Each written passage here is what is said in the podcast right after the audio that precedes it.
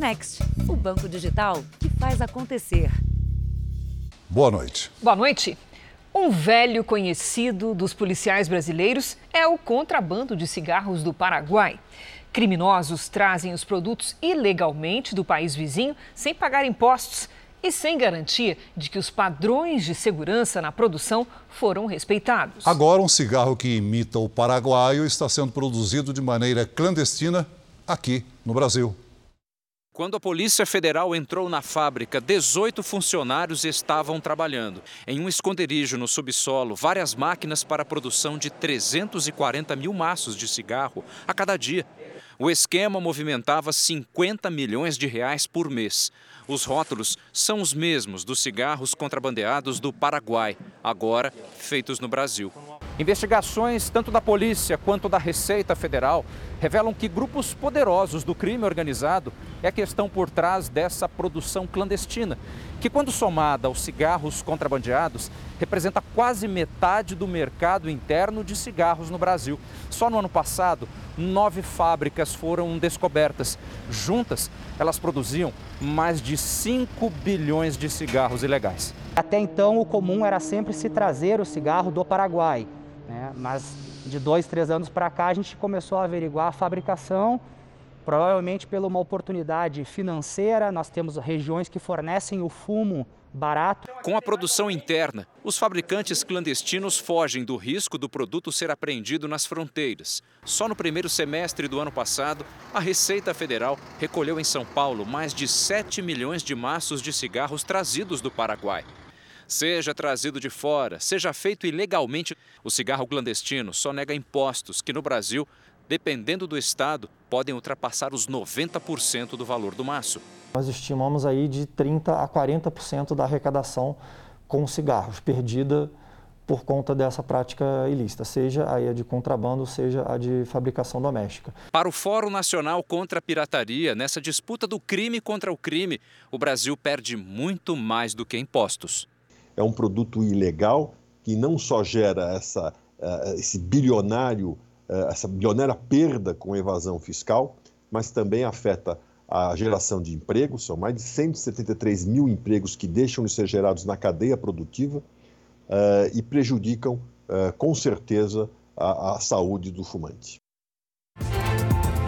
Veja agora outros destaques do dia. Sobe para 24 o número de mortes causadas pelas chuvas em São Paulo. Avião com cinco pessoas cai em fazenda do ex-piloto Nelson Piquet. Em entrevista à Record TV, o presidente Bolsonaro diz que pretende escolher o candidato a vice só no fim do prazo. Polícia Federal conclui que Bolsonaro não cometeu crime em negociação de vacina. E na série especial, três anos depois, a lama tóxica de Brumadinho continua a fazer vítimas.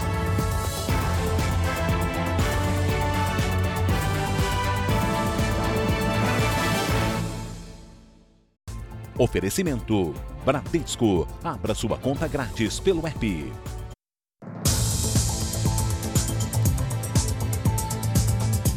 Subiu para 24 o número de mortes provocadas pela chuva em São Paulo. Oito crianças estão entre as vítimas. Segundo a Defesa Civil, em algumas regiões ainda é alto risco de deslizamentos por causa da umidade do solo. Mais de 1.500 famílias estão desabrigadas ou desalojadas.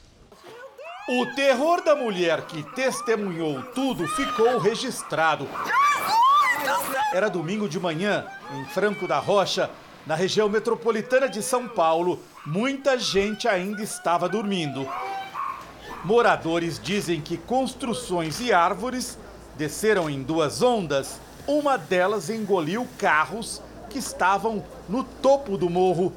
Lá em cima trabalham os bombeiros, mais para baixo os moradores de forma voluntária estão trabalhando, tentando encontrar os corpos de um casal e uma criança de dois anos de idade. Mas os vizinhos já identificaram ao menos outros seis desaparecidos. Tem uma moça, um casal que está grávida de quatro meses. Tio Zeca está sumido, tem uns dois netinhos dele gêmeos estão é, sumidos. Tem bastante gente, moço. No centro de Franco da Rocha, o caos. A prefeitura declarou emergência A Companhia de Saneamento de São Paulo, Sabesp, declarou alerta na represa Paiva Castro, que fica acima da cidade e está com capacidade superior a 80%. As comportas instaladas nas ruas de comércio, onde as enchentes são frequentes, desta vez não evitaram o prejuízo. Na avenida principal, um caminhão que fugia da enchente provocou uma grande onda e a água subiu em diversas lojas. Ela estourou a porta de todos os comércios, a porta da minha loja caiu, derrubou tudo que estava lá dentro, eu perdi tudo, ficou só as paredes na minha loja. As fortes chuvas atingiram 27 cidades. Sete estão em estado de emergência. O governo do estado anunciou ajuda de 15 milhões de reais e pediu outros 471 ao governo federal para auxiliar os municípios atingidos. Até o fim da tarde, a Defesa Civil contabilizava 24 mortes, sendo oito de crianças. A Defesa Civil de Franco da Rocha, na Grande São Paulo, confirmou agora à tarde que oito pessoas morreram no município. Os bombeiros seguem em busca de desaparecidos. A terra úmida ameaça deslizar de novo a qualquer momento. 24 horas depois, a esperança de resgatar alguém com vida diminui, mas ainda alimenta a vontade de encontrar os desaparecidos. Gilberto ajuda nas buscas e viu os corpos de alguns amigos serem retirados da lama. O professor de boxe está aqui, nós achou o corpo. Uma moça já saiu óbvio também que não tem identidade ainda. A Águida, o Anderson, o Vinícius. Os moradores da comunidade Parque Paulista estão ajudando os bombeiros e os homens da Defesa Civil a retirar a quantidade de terra que desmoronou no morro. Vários trechos de várias partes do morro aqui da comunidade despencaram durante o temporal. É só a gente andar aqui pela rua para ver que, olha só, aqui uma parte gigante do morro caiu, interditou parte da via, a gente tem que sair da rua para poder continuar a caminhada. E aqui os homens da Defesa Civil continuam um trabalho de buscas. Encontra muita dificuldade, principalmente com as pessoas de idade que não querem deixar seu lar, né? Que tem muito carinho, muito afeto pelo lar. A gente está chegando aqui na área mais atingida pelo temporal, onde houve o maior deslizamento de terra na comunidade. Vários moradores, homens da Defesa Civil e do Corpo de Bombeiros continuam o trabalho de buscas na região do deslizamento. Sidney saiu cansado de tanto carregar baldes de lama e entulho. Solidariedade. E dá muita tristeza, né, cara? Pelo menos 15 casas foram atingidas por deslizamentos na comunidade. O temporal deixou a cidade debaixo d'água e as ruas do centro de Franco da Rocha, na Grande São Paulo, desapareceram. Daqui a pouco, outras informações sobre a busca por desaparecidos em Franco da Rocha. No Rio de Janeiro, uma escola pública era usada por criminosos como depósito de carros roubados.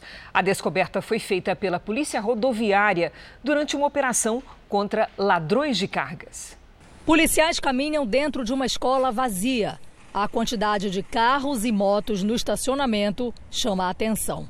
Nossos agentes, eles desconfiaram porque não tem aula e está no período de recesso escolar. Tudo começou com uma operação para prender integrantes de uma quadrilha de roubo de cargas e de carros. De acordo com a investigação, os suspeitos moram aqui no Complexo da Maré. Um deles também estaria envolvido na morte de um policial militar. Conhecido como Filipinho, é acusado de ter matado um policial militar no último dia 26 e os outros dois traficantes também integrantes de uma quadrilha de roubos de cargas que atua no arco metropolitano e na região da Baixada Fluminense. Ninguém foi preso, mas a polícia conseguiu recuperar 20 motos, 10 carros e duas vans. Drogas também foram apreendidas. A escola estadual é a mesma onde o cantor Belo foi preso depois de realizar um show em fevereiro do ano passado. O evento não tinha autorização e violou restrições impostas pela pandemia. A Secretaria Estadual de Educação do Rio instaurou uma sindicância para apurar como os veículos foram parar dentro do colégio. A direção da unidade também foi convocada a prestar esclarecimentos. A variante Ômicron do coronavírus coloca à prova a capacidade de atendimento dos hospitais em diferentes regiões do país. Em Minas, profissionais de saúde reclamam da pressão e das más condições do ambiente de trabalho. As portas abertas numa área que deveria ser de acesso restrito denunciam a situação do bloco cirúrgico no principal pronto-socorro da capital mineira. Sala 2 do bloco cirúrgico, temperatura 29 graus. E neste hospital público que só atende crianças, o escorpião na parede assustou quem passava no corredor. Ele é enorme, você viu o tamanho da garra desse bicho? A cena foi gravada por servidores do principal hospital infantil de Minas Gerais. A fundação que administra a unidade explicou que a dedetização do ambiente é feita toda semana e que foi um caso isolado. Só que a associação que representa os servidores da saúde diz que o problema é frequente. O escorpião lá num setor, inclusive, que tinha pacientes, né, que tem crianças no berço. Né? Isso tem sido comum, mas a gente não vê tomando nenhuma medida com o objetivo de sanar esse problema. Com o aumento das internações por Covid, muitos pacientes esperam nos corredores, como mostram as imagens no Hospital Regional de Barbacena, zona da Mata Mineira. A fila não anda porque a enfermaria está lotada e são apenas dois técnicos de enfermagem para cada grupo de 25 pacientes. Em Minas, as enfermarias estão mais cheias que as UTIs, o contrário do que acontece no Ceará. Já em São Paulo, a situação está equilibrada. Em protesto contra a sobrecarga de trabalho, servidores da saúde fizeram um apitaço em Contagem, região metropolitana de Belo Horizonte. Nós cuidamos da saúde de todos, mas nós não sabemos quem vai cuidar de nós. A Fundação Hospitalar de Minas Gerais disse que o ar-condicionado no bloco cirúrgico do pronto-socorro está em manutenção e sobre o Hospital Doutor José Américo, em Barbacena, justificou que as filas são grandes porque ali são feitos muitos exames, como raio-x, ultrassonografia, tomografia e endoscopia, mas que novos editais para contratações estão em andamento. O governo divulgou hoje o número de vagas com carteira assinada abertas em 2021. No ano passado, houve mais de 20 milhões de contratações. As demissões somaram quase 18 milhões. Se pegarmos as contratações e tirarmos as demissões, vamos perceber que mais pessoas foram contratadas do que demitidas. O resultado desse cálculo é que em 2021, mais de 2 milhões e 700 mil trabalhadores foram contratados com carteira assinada. A polícia britânica investiga 12 momentos em que o ministro Boris Johnson, o primeiro-ministro, pode ter violado as restrições contra o coronavírus. Foram reuniões ou festas que aconteceram na sede de governo e até no apartamento do governante. Um pedido de desculpas. Firstly, I want to say sorry. And I'm sorry for the things we simply didn't get right and also sorry for the way that this matter has been handled. Durante um discurso no parlamento, o primeiro-ministro disse entender a revolta da população, já que todos fizeram sacrifícios. As festas de Boris Johnson foram detalhadas em um relatório preparado por uma funcionária pública, Sue Gray. Ela trabalha no gabinete do governo britânico, departamento que tem a função de auxiliar o primeiro-ministro e acompanhar as ações do governo.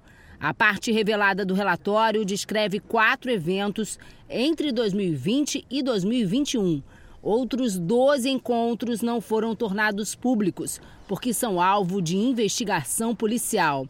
Segundo o documento, as festas desrespeitam as regras de isolamento impostas pelo próprio governo e ainda tiveram uso excessivo de álcool. As supostas comemorações durante o confinamento têm gerado revolta entre os britânicos e desencadearam uma crise no governo. Alguns parlamentares pediram a renúncia de Boris Johnson, mas o primeiro-ministro disse que não tem intenção de deixar o cargo. O Reino Unido foi um dos países mais afetados pela pandemia com mais de 150 mil mortes. Veja a seguir: avião de pequeno porte cai com cinco pessoas a bordo numa fazenda do ex-piloto Nelson Piquet, em Brasília. E na série especial, três anos do rompimento da barragem em Brumadinho, você vai ver que moradores ainda sofrem com a lama contaminada pela tragédia.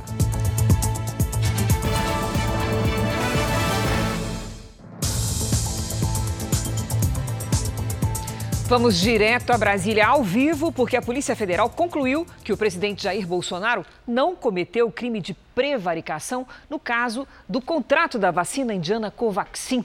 A prevaricação é o crime que ocorre quando o funcionário público, ou no caso o gestor público, deixa de comunicar às autoridades ao receber alguma denúncia. Quem tem as informações é o repórter Clébio Cavagnoli. Boa noite, Clébio. Oi, Cris, boa noite a você, ao Celso e a todos. No relatório enviado ao Supremo Tribunal Federal, a Polícia Federal entende que a lei não exige de um presidente comunicar eventuais irregularidades aos órgãos de controle.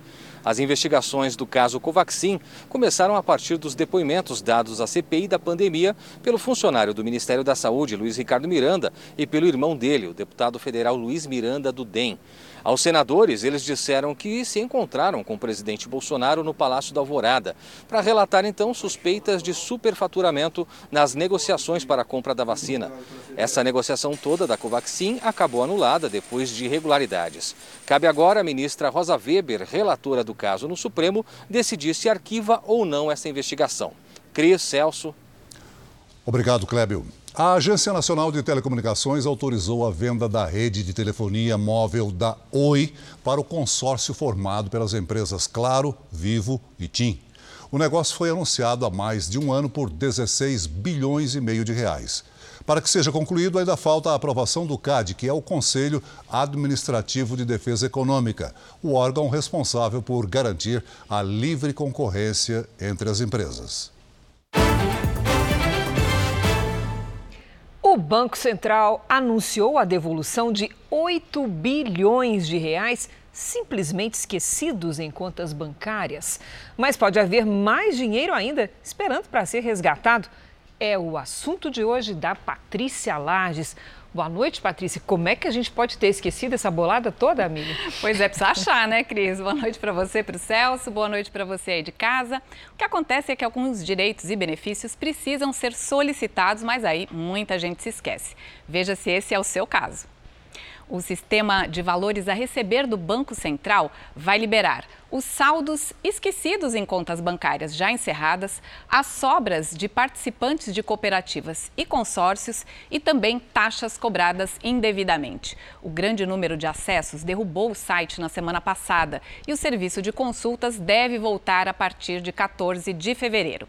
Agora, quem trabalhou de carteira assinada entre 1971 e 4 de outubro de 88 pode ter valores a receber das cotas do PIS/PASEP. Até dezembro do ano passado, mais de 10 milhões de pessoas não retiraram o dinheiro.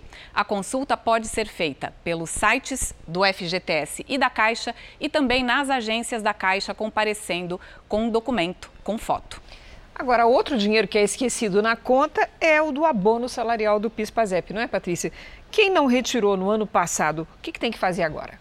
Dá ainda para retirar, Cris. Olha, o valor vai poder ser sacado de acordo com o calendário deste ano aqui. O abono do PIS estará disponível entre 8 de fevereiro até 31 de março e o do PASEP entre 15 de fevereiro e 24 de março.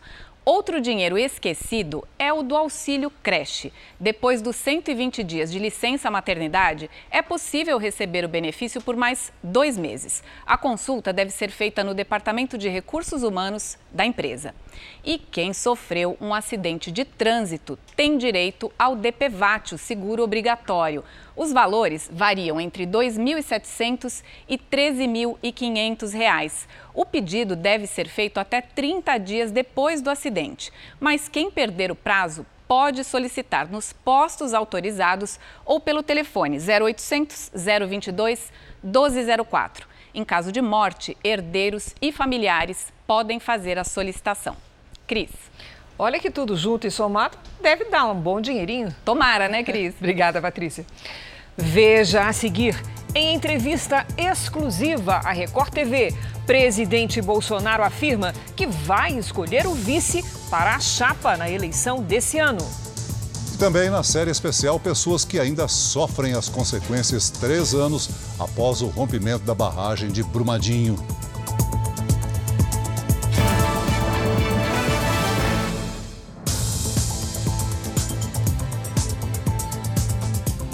Um avião de pequeno porte, com cinco pessoas, caiu em uma fazenda do ex-piloto de Fórmula 1, Nelson Piquet. O acidente foi em Brasília. Todos os passageiros saíram sem ferimentos. As imagens dos destroços impressionam, mas apesar do estrago, nenhuma das cinco pessoas que estavam no avião, incluindo um bebê de dois meses, se feriu.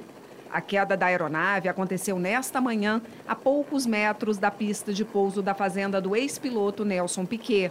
A pista fica perto da região central de Brasília, a 11 quilômetros do Congresso Nacional.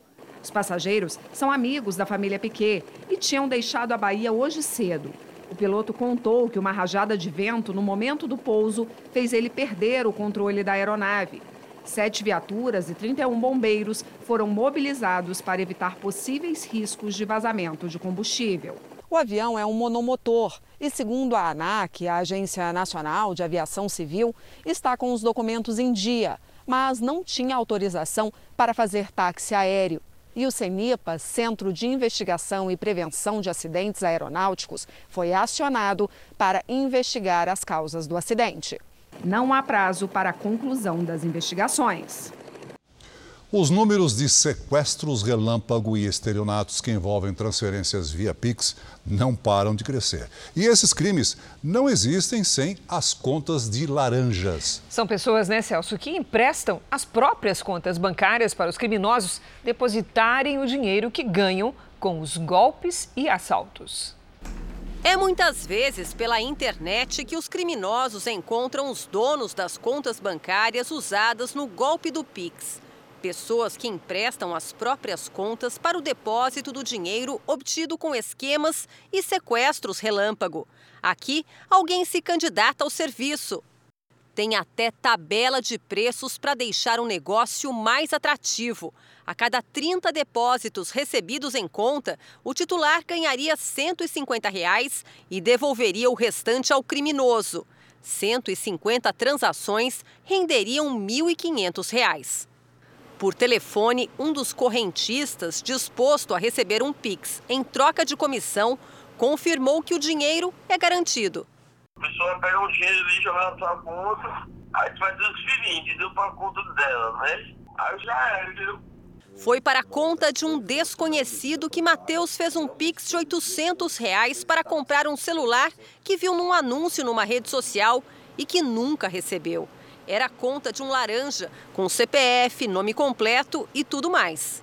Na hora que eu fiz o depósito de 800 reais, assim, foi coisa de 10 minutos, foto sumiu, status sumiu, tudo sumiu. Aí eu comecei a entrar em desespero. É um esquema criminoso tão recorrente que a polícia já identificou o perfil dos chamados conteiros, aqueles que alugam a própria conta bancária para assaltantes e estelionatários. São geralmente jovens desempregados, dispostos a receber, em média, 10% da quantia transferida via Pix. O acordo é sacar o restante do valor e entregar aos criminosos em dinheiro vivo.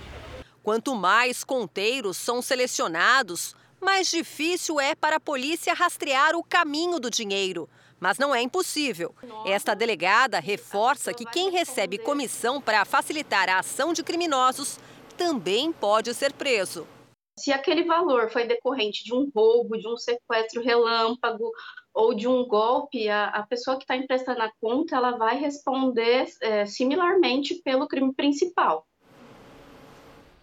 O Banco Central afirma que tem mantido reuniões constantes com instituições financeiras e as forças de segurança e reforçou que, no caso do PIX, existem mecanismos de segurança para minimizar as fraudes. Agora a gente volta a falar sobre a situação das chuvas aqui no estado de São Paulo. Vamos direto para Franco da Rocha, onde o repórter Leandro Estoliar acompanha a busca por desaparecidos. Boa noite, Leandro. Quais são as informações de momento, hein? Oi, Celso, boa noite. Boa noite, Cris. O trabalho para tentar encontrar os desaparecidos só acontece aqui em Franco da Rocha, na Grande São Paulo, mas ele foi interrompido nesse momento porque os bombeiros ouviram estalos vindos de duas casas que ameaçam desabar.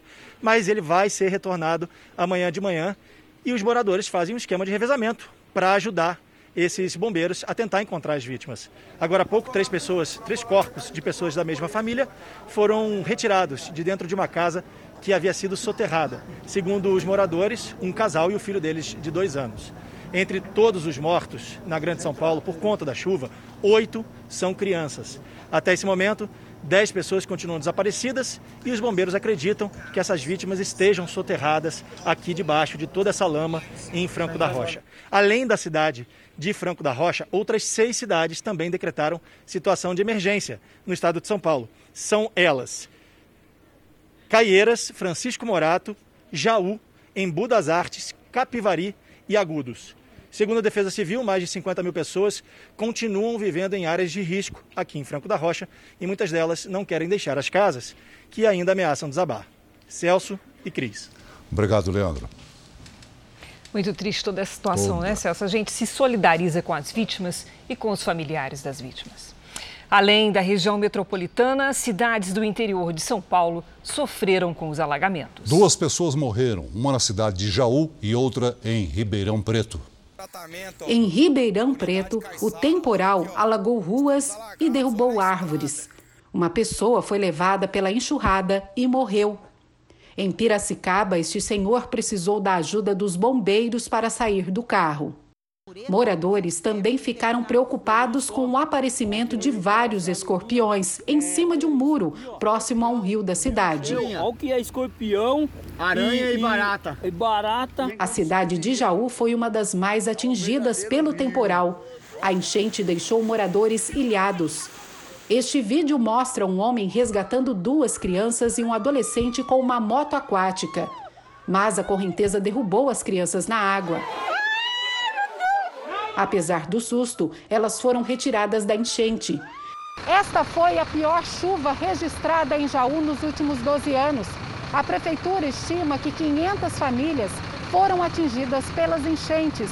Um ponto de apoio para as vítimas foi montado em um dos ginásios da cidade. A ajuda também vem de voluntários. Nesta escola, houve distribuição de alimentos para as famílias desalojadas. Nós fizemos um apelo para a população e, graças a Deus, fomos muito bem atendidos. Todo mundo tem ajudado. É um momento de unir forças para a gente ajudar essas famílias que perderam tudo, que realmente ficou, foi uma cena muito triste. No centro da cidade, muita lama e lixo. Depois que a água baixou, os comerciantes começaram a limpar as lojas. Estou há 10 anos aqui, que entrou água na loja foi a segunda vez, mas a primeira vez não fez nada, entrou bem pouquinho. Dessa vez foi absurdo, nunca teve uma situação dessa. E olha, além de São Paulo, outros estados registraram chuva forte nos últimos dias. Minas Gerais e Rio de Janeiro também estão em alerta para transtornos. O que é que tem provocado tanta chuva? Vamos conversar com a Lidiane Sayuri. Boa noite, Lid. O que está acontecendo? A culpa é de um corredor de umidade, viu, Cris? Boa noite para você, para o Celso, para todos que nos acompanham. Olha, nas imagens de satélite vemos nuvens carregadas desde o sudeste até o norte do Brasil. E vem mais chuva nesta terça-feira. Mesmo com uma quantidade de água menor, o risco de transtornos no solo já encharcado é muito alto. Atenção! Até o fim da semana, todos os estados do Sudeste podem sofrer com novos deslizamentos, transbordamentos, enchentes e erosão. No centro-oeste, no norte e no nordeste, a chuva forte é passageira. As únicas áreas com tempo firme estão no sul do Brasil, entre o estado gaúcho e o oeste paranaense. Em Porto Alegre Maceió faz até 30 graus. Terça-feira de temporais no Rio de Janeiro e em Cuiabá. Máximas de 29 e de 27 graus.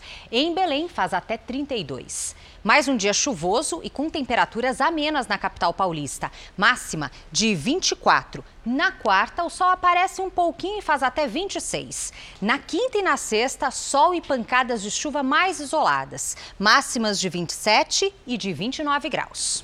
O Tempo Delivery começa com o Lucarelli, que é de São Joaquim da Barra, no interior de São Paulo. Lady. Vamos para lá, Celso. Oi, Lucarelli. Olha, a chuva por aí até diminui nos próximos dias, mas o alerta continua. O solo está muito encharcado e qualquer chuvinha pode provocar transtornos na sua região. Máximas de 26, 28 e de 29 graus nos próximos dias. Do sudeste para o norte do Brasil. É a vez da Yolanda Aguiar, de Porto Velho, Rondônia. Vamos lá, oi Yolanda e todos os moradores de Porto Velho, olha, muita atenção nesta semana. A chuva pode ser forte a qualquer momento. Máximas de 30 e de 29 graus nos próximos dias. Faça como eles e participe também aqui do nosso Tempo Delivery pelas redes sociais. Mande sua mensagem com a hashtag você no JR. Boa noite, gente. Obrigada, Lidy. Até amanhã, Lidy. O presidente Jair Bolsonaro esteve hoje no Rio de Janeiro acompanhado de ministros. A comitiva passou por Itaboraí, numa unidade de produção de gás natural. Depois esteve em São João da Barra, onde participou do lançamento da construção de uma usina termoelétrica a gás. No evento, foram anunciados também investimentos para a construção de rodovias e ferrovias para facilitar o acesso ao porto de Açu, na região de Campos dos Goitacazes, no norte do estado. Durante o evento, o presidente Bolsonaro falou com exclusividade com o repórter Tiago Nolasco, ao lado dos ministros Tarcísio de Freitas, da Infraestrutura, Bento Albuquerque, de Minas e Energia, Ciro Nogueira, da Casa Civil e João Roma, da Cidadania. O presidente começou explicando como será a ajuda federal ao estado de São Paulo. Só falando da tragédia no, no estado de São Paulo, o que, que o senhor já determinou para diminuir aí os impactos da, da chuva lá no, no estado de São Paulo? É, o nosso secretário de Defesa Civil já está na região, está quase tudo certo para amanhã nós acompanharmos esse em loco que aconteceu e tudo isso está sendo feito, né?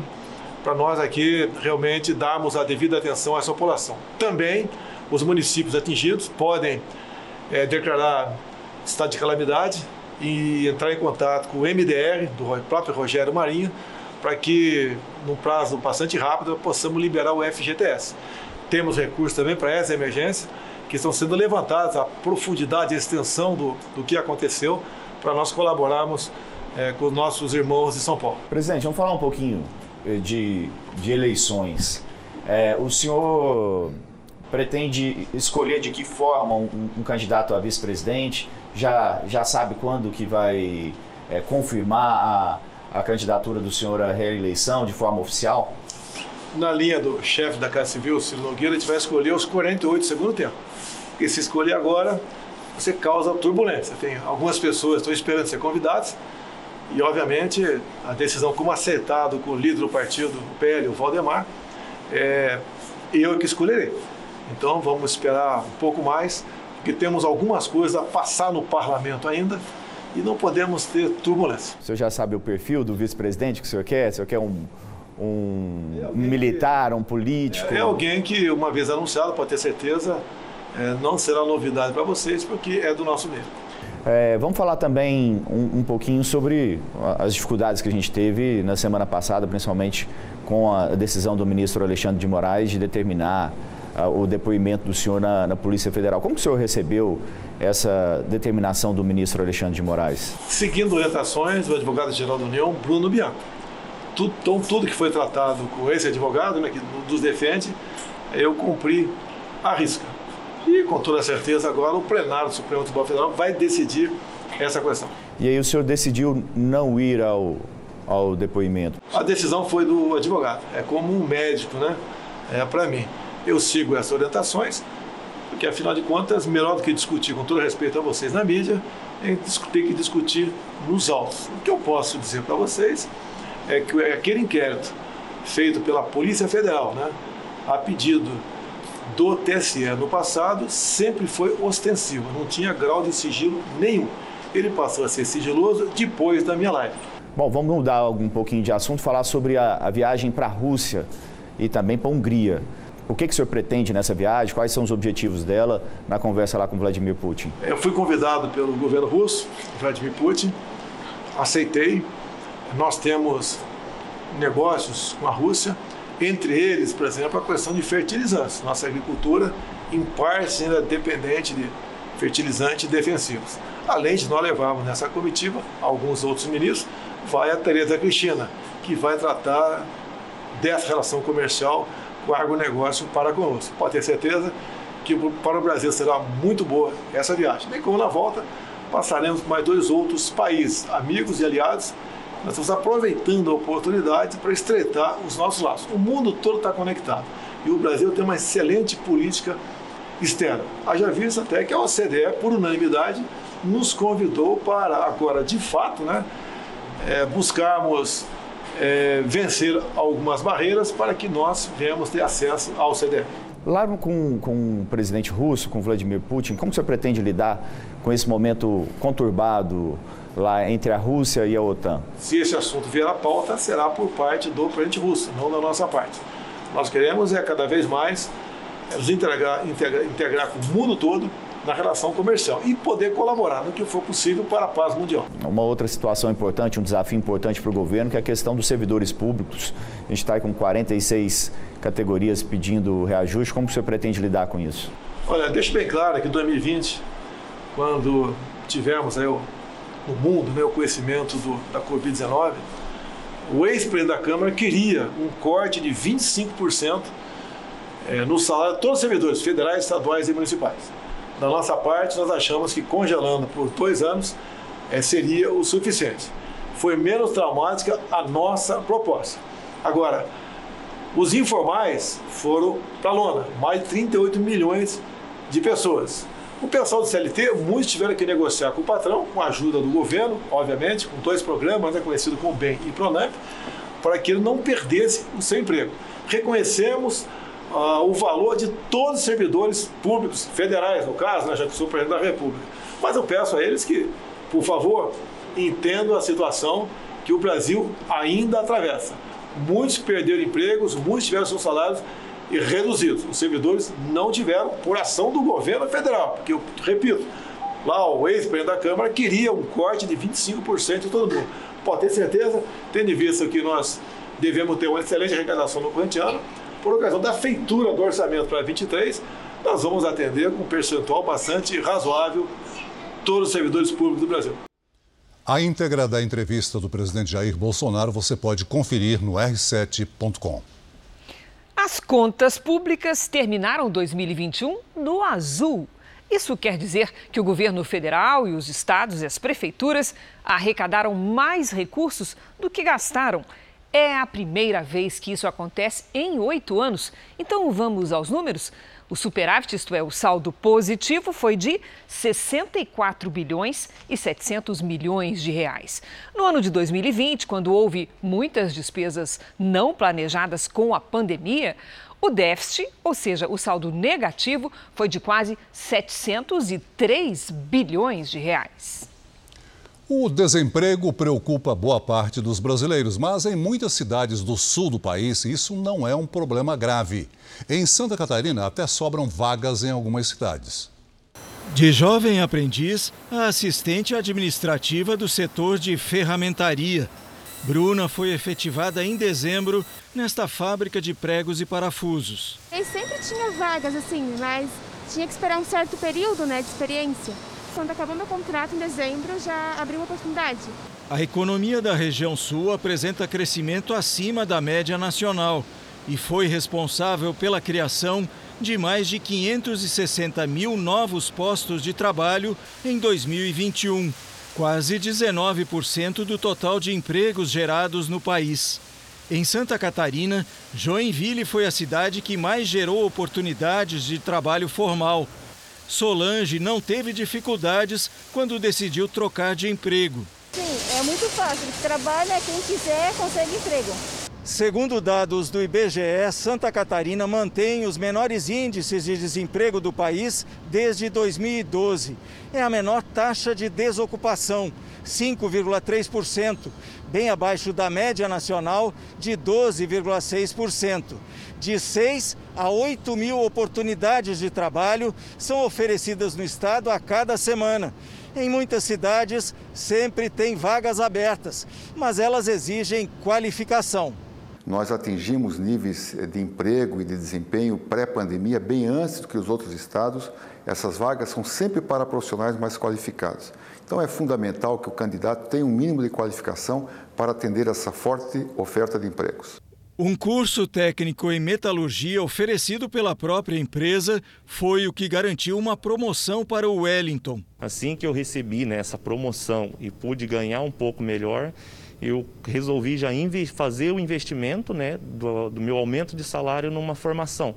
Para este economista, o crescimento do nível de emprego é consequência da diversificação dos setores no Estado. O, o Estado ele desenvolveu diferentes atividades econômicas em diferentes regiões, né, respeitando as características delas. Eles são afetados de forma diferente, em velocidades menores, e aí a retomada é muito mais rápida né, nesse sentido. Um grupo de cientistas identificou uma proteína que pode estar relacionada ao envelhecimento e pode ser uma arma contra o mal de Alzheimer. A pesquisa foi coordenada por neurocientistas da Universidade Federal do Rio de Janeiro e da Universidade de São Paulo. O estudo foi publicado hoje numa revista internacional de divulgação científica. A descoberta pode ajudar a entender como o cérebro perde as funções com o passar do tempo. O estudo também pode servir de base para desenvolver tratamentos que tornem as células mais jovens. Assim, seria possível evitar demências e o mal de Alzheimer, por exemplo. Os Estados Unidos e a Rússia trocaram acusações em uma reunião do Conselho de Segurança da ONU sobre a crise na Ucrânia. Foi uma reunião de duas horas realizada a pedido dos Estados Unidos. A embaixadora americana na ONU, Linda Greenfield, disse que a crise na Ucrânia é urgente e perigosa. Ela defendeu o diálogo, mas afirmou que os Estados Unidos e os aliados vão agir de forma decisiva e rápida caso a Rússia decida invadir a Ucrânia. O embaixador ucraniano na ONU, Sergei Kislitsa, disse que 130 mil soldados russos estão na fronteira com a Ucrânia e questionou por que eles estão lá se a Rússia nega que tem a intenção de atacar o país. Já o embaixador russo, Vassily Nibinsia, disse que não há provas de ações militares até agora e alegou que os países do Ocidente criaram tensões e histeria.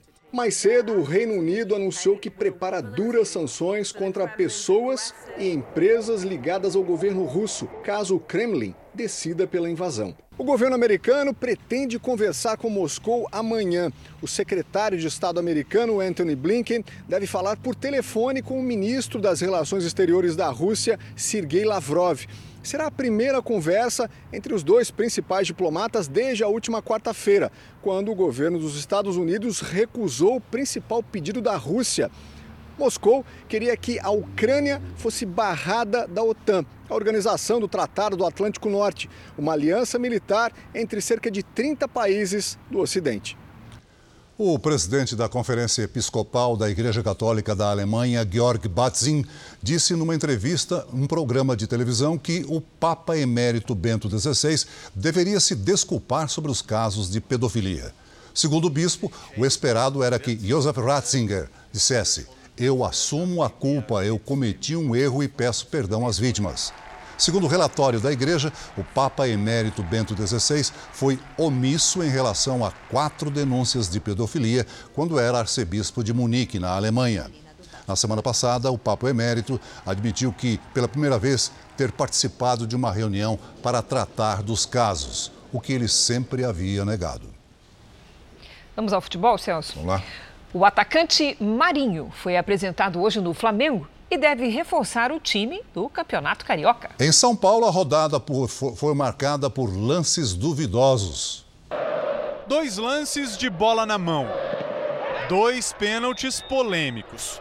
Um deles no jogo entre São Paulo e Ituano, marcado sem a interferência do árbitro de vídeo.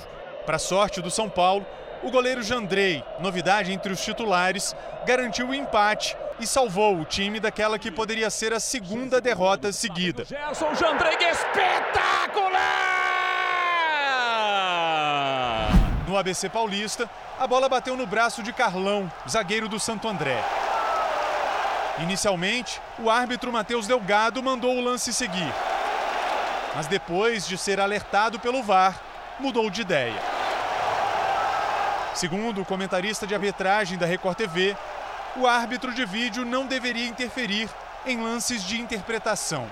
Ao interferir no lance de interpretação, acaba induzindo o árbitro de campo a mudar a sua decisão e marcar uma penalidade máxima inexistente. Na cobrança do pênalti, o veterano Fábio Santos fez o único gol da partida. Polêmica à parte, contra o Santo André, o Corinthians conquistou a primeira vitória nesse Paulistão. O time comandado pelo técnico Silvinho entra em campo novamente na quarta-feira no clássico diante do Santos. A postura é de veterano, mas Matheus Nascimento tem apenas 17 anos. Em 2022, ele já garantiu lugar no time titular nos dois primeiros jogos do Cariocão. E ainda foi eleito craque da partida na vitória do Botafogo contra o Bangu. Pô, fiquei muito feliz, muito feliz mesmo, eu não esperava. É, ainda saí ovacionado pela torcida.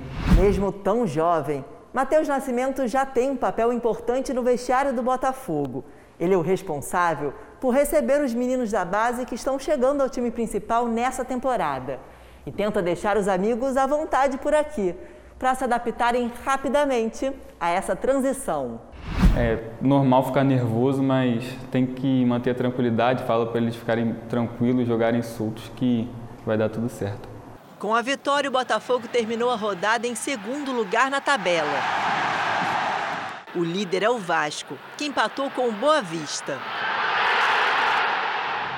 Na terceira posição está o Flamengo, que apresentou hoje o primeiro reforço da temporada, o experiente atacante Marinho. Mais um craque cheio de vontade, que quer fazer história no futebol carioca. Três anos se passaram desde o rompimento da barragem em Brumadinho. Para quem sofreu com a destruição e não está entre os 270 mortos, é como se o tempo tivesse parado. As dificuldades permanecem e pouca coisa mudou. Na série especial, você vai ver como a lama tóxica segue fazendo novas vítimas nas cidades mineiras.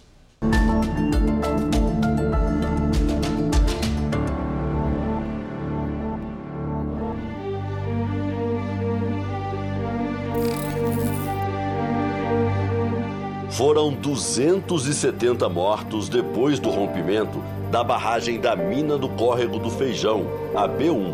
Mas a tragédia poderia ter sido muito maior. Essa barragem 6, ela fica exatamente aonde? Ela está do lado, ela existe do lado da que rompeu. A gravação obtida com exclusividade é de um funcionário da Vale, já aposentado, conversando com os bombeiros. 24 horas depois do rompimento da barragem B1, a vizinha B6 também deu sinais de desmoronamento. É, deu um alerta aqui, né? Foi, a pessoa já está orientada. A gente está aqui em cima, aqui está dentro, né? E lá tem o controle lá fora. Sabendo do perigo, os bombeiros alertaram a população. Pode ser que daqui a um minuto e meio ela rompa. E se ela romper lá em cima lá, essa água vai onde a gente está aqui, vai inundar tudo. Isso aqui é água que está passando aqui é cinco vezes maior, vocês não têm ideia. Vocês viram aqui o que, que é uma barreira romper. O empresário Marcos estava lá. Ele era dono de uma fazenda engolida pela lama. Foi um dos primeiros a saber das trágicas consequências de um segundo rompimento. Ia inundar aqui? Ia inundar aqui. Ia inundar ia ser, ia ser uma inundação muito rápida, não ia dar tempo de ninguém correr. Não ia dar tempo. Quer dizer, o feijão ia desaparecer? Ia desaparecer. Número de mortes muito maior? Muito maior, muito maior. Durante três dias, os funcionários da mineradora trabalharam sem parar para esvaziar a B6. Com menos volume de água, a barragem não ofereceu mais riscos. Mas até hoje, os moradores aqui da região vivem de olho no tempo, que pode despertar um perigo adormecido. Minas Gerais começou o ano debaixo d'água. E essas chuvas trouxeram de volta o antigo problema da lama contaminada, que, levada pelas águas, foi parar nas casas e propriedades rurais. Esta ambientalista lembra que na lama foram encontradas várias substâncias contaminantes. Encontrou muito cádmio, muito manganês, é, urânio. Betim, cidade perto de Brumadinho, decretou situação de emergência por causa das chuvas deste ano. Boa parte da cidade ficou debaixo d'água. E quando ela finalmente foi embora, as evidências dos rejeitos de minério apareciam a cada vassourada. Você vai lavar a casa, sai o barro, logo em seguida você vem volta para trás, tem o um minério, o chumbo purinho ali pra gente lavar de novo. E aquele fedor insuportável, parecendo que tem uma pessoa morta no meio das coisas. Ou então um animal morto no meio da, da terra. Quem tava com guarda-roupa, com roupa dentro, teve que jogar fora. Jogou tudo fora. Você vê ali naquele lixo ali, ó, roupa, você vai ver colchão, roupa, guarda-roupa. Virou lixo. Em casa, Renata mostra as marcas da água da última enchente. Ela perdeu móveis e objetos de valor e ainda sentiu na pele, literalmente, os efeitos dos rejeitos de mineração da Vale que vieram com a enxurrada. Deu coceira, né, feridinha, muitas feridas na perna, assim também. Apesar do tremendo esforço de limpeza, quando a gente entra nos cômodos, a gente vê que as paredes ainda estão encardidas com restos de rejeitos de minério. Ou seja, os moradores voltando para casa terão que respirar esse ar poluído. A horta do Sidney foi soterrada pelo barro. Sozinho, o pintor tenta restaurar a casa que foi invadida. Isso aí é tudo, tudo rejeito de minério, é uma lama tóxica. A prefeitura levou vacinas para prevenir doenças. Ainda assim, problemas de saúde se multiplicam. Neste bairro, difícil encontrar quem não esteja com lesões na pele. Está todo mundo aqui tendo as mesmas coisas, ou sintomas respiratórios, ou as marcas no corpo. É tanta gente doente ao mesmo tempo que o laudo é o mesmo para todos: contato com água de enchente. Edilene está sofrendo com problemas de pele desde a inundação. Eu já fui em dois médicos. E aí, no médico aqui do postinho, ela falou que já, essa receita já está pronta para todos os moradores, porque é muitas pessoas que estão tá lá com os mesmos sintomas. Muito, coçando a pele, né, com esses problemas respiratórios, dando diarreia. Isso é muito importante, a pessoa procurar o serviço de saúde e falar que teve contato com aquela lama tóxica. Pode ser um processo infeccioso, pode ser uma intoxicação por metal pesado. A equipe de saúde tem ferramentas para poder reduzir o dano daquele, daquela, daquele, daquela exposição. Betim fica a 40 quilômetros da barragem que se rompeu. Mesmo três anos depois, a lama segue provocando estragos na saúde física e mental. Não é só alergia, é, é o psicológico também. Não por acaso a saída para muitos tem sido a estrada. Viver outra vida, longe das lembranças da morte, assim como fez o empresário Marcos. Brumadinho nunca mais foi a mesma? Nunca mais foi a mesma, nunca mais vai ser a mesma. O Jornal da Record termina aqui. A edição de hoje na íntegra e também a nossa versão em podcast estão no Play Plus e em todas as nossas plataformas digitais. À meia-noite e meia tem mais Jornal da Record. Fique agora com a Bíblia. Episódio de hoje: A Fuga de Moisés. A gente se vê amanhã. Até lá. Boa noite e até lá.